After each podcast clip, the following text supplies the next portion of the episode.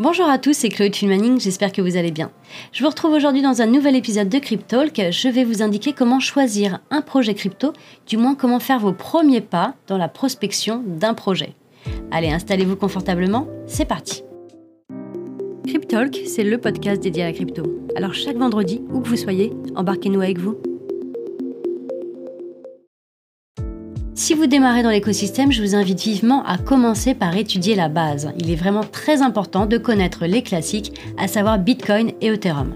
D'autant que vous verrez, vous avez sur Internet pléthore de documents ressources à ce jour disponibles qui vont vous permettre de comprendre et de faire vos recherches, en plus des white papers. Vous avez à disposition énormément de médias, vous avez aussi bien de la vidéo, vous avez des podcasts et vous avez des articles à disposition, donc n'hésitez pas à aller vous renseigner le plus possible. Une fois que vous aurez les bases avec les deux plus grandes cryptos, vous verrez tout naturellement vous aurez envie de découvrir d'autres projets. Et puis vous aurez d'autres sollicitations via les articles ou les vidéos qui viendront à vous et vous y viendrez tout doucement. À ce moment-là, il est très important de savoir différencier les catégories de projets en fonction de leur use case, en fonction de leur utilité. Vous verrez, le terme crypto de façon générale englobe une technologie, dont les outils peuvent avoir une ou plusieurs fonctions. Donc je vais vous dresser une liste non exhaustive des différentes utilités que permettent les projets. Pour commencer, vous allez pouvoir payer une transaction, donc ni plus ni moins envoyer de l'argent. Vous allez pouvoir payer pour exécuter un smart contract, ce qu'on appelle un contrat intelligent. Vous allez pouvoir utiliser un service ou encore un programme. Vous allez pouvoir créer un NFT, ce qu'on appelle minter un NFT. Vous allez pouvoir utiliser une application décentralisée. Vous allez pouvoir interagir dans le métaverse ou encore donner un droit de gouvernance. Ça, c'est le fait de voter pour l'évolution d'un projet crypto. Vous allez pouvoir conserver des jetons pour percevoir des intérêts de stacking, par exemple. J'ai fait un podcast entièrement dédié au stacking si toutefois ça vous intéresse, je vous mettrai le lien dans la barre d'infos. Vous allez pouvoir rejoindre une communauté, un club ou encore obtenir des avantages qui seraient liés au fait de posséder ce token et ça va également servir de réserve de valeur. En tout cas, ce qui est sûr, c'est que la priorité réside dans l'utilité du jeton qui vous intéresse. Vous verrez la plupart du temps, les projets sérieux laissent à disposition très facilement des documents essentiels pour comprendre quel est le but de leur projet. Il suffit tout simplement de se rendre sur leur site web ou encore vous pouvez aller sur leur groupe Telegram ou euh, sur leur groupe euh, Discord et vous y trouverez très certainement la feuille de route, donc la roadmap, et le document le plus important d'un projet, à savoir le white paper.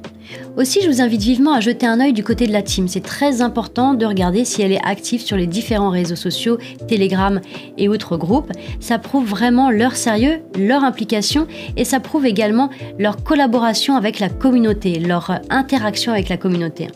Une fois que vous avez un projet dans le viseur, vous allez voir il y a plein de questions à se poser pour pouvoir passer à l'action. Pour commencer, il va falloir regarder du côté du volume, le nombre de jetons en circulation, le mécanisme de déflation et comment se fait la distribution des tokens. Point très important.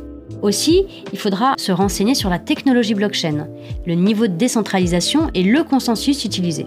Par la suite, vous pourrez faire des recherches sur les fondateurs, l'équipe du développement et comme je l'ai dit tout à l'heure, sur la communauté. N'hésitez pas à faire le curieux, n'hésitez pas à suivre les réseaux sociaux, à poser des questions aux fondateurs et à vous intéresser à tout ce qui gravite autour. Aussi, pour savoir si c'est un bon projet, il suffit d'aller voir sur quels exchanges ils sont listés. C'est très important. Si vous le voyez sur les principaux grands exchanges, la plupart du temps, vous ne pouvez pas vous tromper. Après, c'est toujours pareil, on n'a pas de boule de cristal pour prédire l'avenir, mais c'est quand même la plupart du temps qu'il y a eu des contrôles derrière, des vérifications, et du moins que le projet respecte un certain cahier des charges.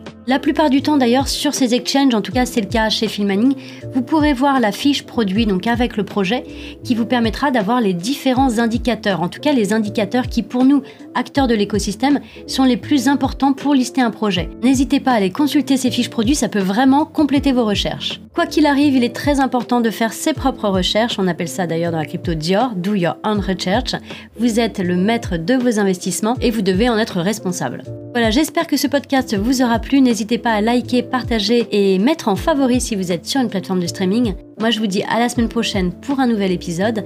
Passez un bon week-end et à très vite. Ciao, ciao.